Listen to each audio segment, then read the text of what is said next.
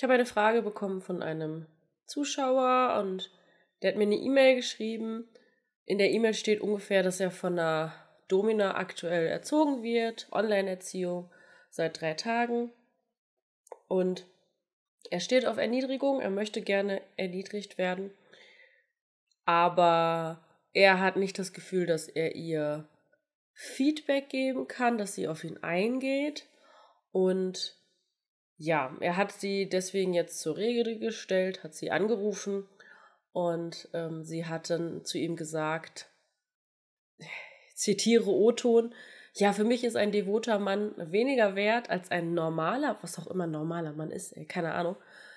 Ähm, und dementsprechend hast du, lieber Sklave, gar nichts zu sagen und du hast zu tun und zu lassen, was ich dir sage. Und äh, hier gibt es kein Mitbestimmungsrecht.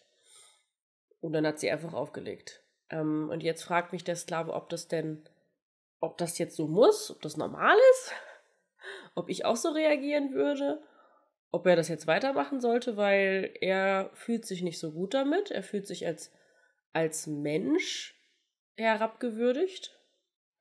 Und ähm, er findet, dass das langsam über seine Fantasien hinausgeht.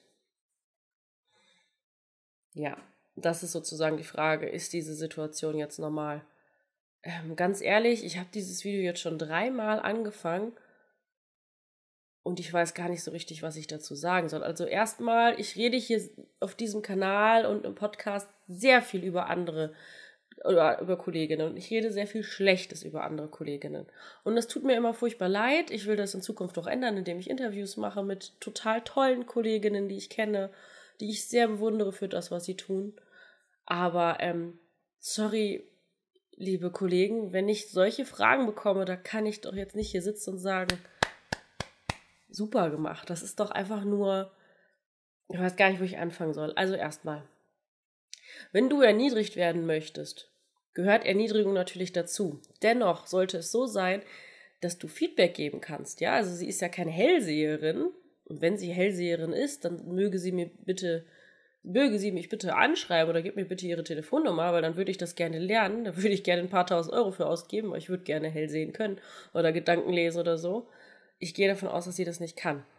Also, dass es in einer Erziehung im Spiel so ist, dass sie da oben steht und du da unten und dass es da diese Diskrepanz gibt, dieses nach unten gucken, das ist normal und richtig, ja.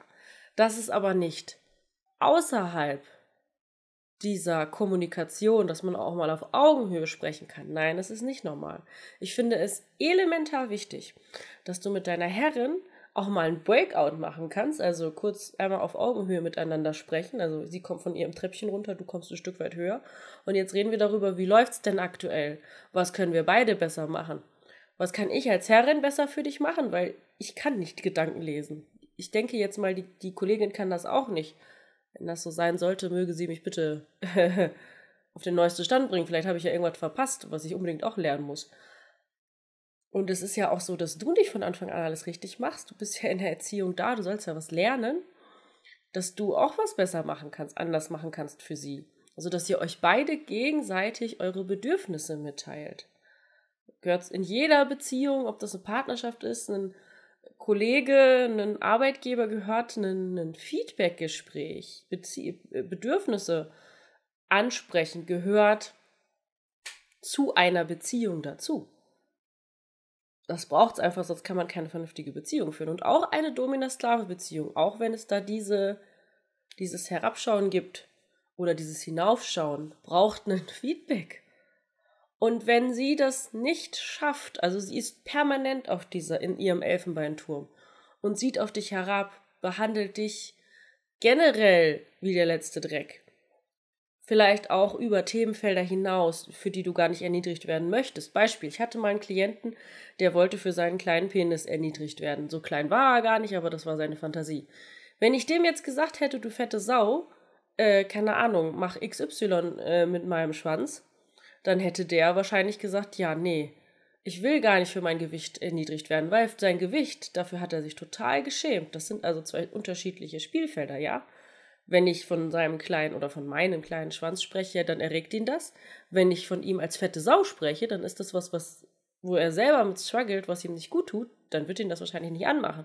Und wenn ich das nicht weiß, weil wir das nicht besprochen haben, dann kann das voll nach hinten losgehen.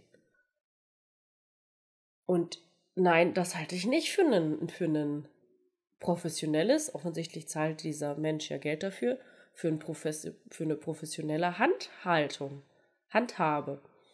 Ähm, ich frage mich auch ernsthaft, wie sie es schafft, dann damit Geld zu finden. Ich meine, ja, es gibt wahrscheinlich genug Leute, die auf Erniedrigung stehen und das funktioniert gut.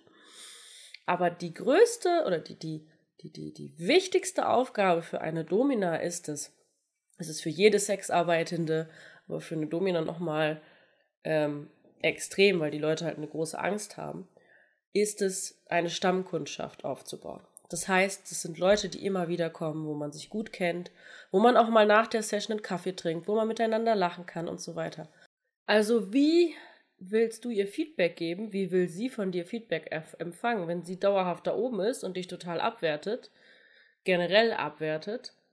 Das kann meiner Meinung nach gar nicht funktionieren. Und das ist auch kein guter Weg für sie, weil sie damit immer generell abwerten wird. Und Männlichkeit steht nun mal für Potenz und Potenz steht für Geld und alles, was mit Finanzen zu tun hat. Das heißt, sie versaut sich damit im Endeffekt ihre, ihren finanziellen Wohlstand. Sollte man vielleicht mal drüber nachdenken. Also ich persönlich halte das für dysfunktional. Jetzt wolltest du ja einen Rat von mir, was du damit machen sollst. Es ist am Ende des Tages deine Entscheidung. Vielleicht versuchst du ihr das zu erklären, dass das für dich im Moment nicht so gut funktioniert. Vielleicht lässt sie sich darauf ein. Vielleicht ist es auch gerade deswegen, weil es so ist, wie es ist, gut für dich. Das muss ja jeder für sich selber entscheiden. Da musst du für dich schauen, was dir gut tut. Das ist deine Situation, nicht meine. Ich kann nur sagen, dass ich das für mich ziemlich dysfunktional empfinde, wie das läuft.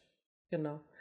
Wenn du weitere Fragen an mich hast, schreib sie gerne an mail at lady-penelope.com. In diesem Sinne danke für deine Frage, danke fürs Zusehen, bis zum nächsten Mal. Dominante Grüße, Lady Penelope.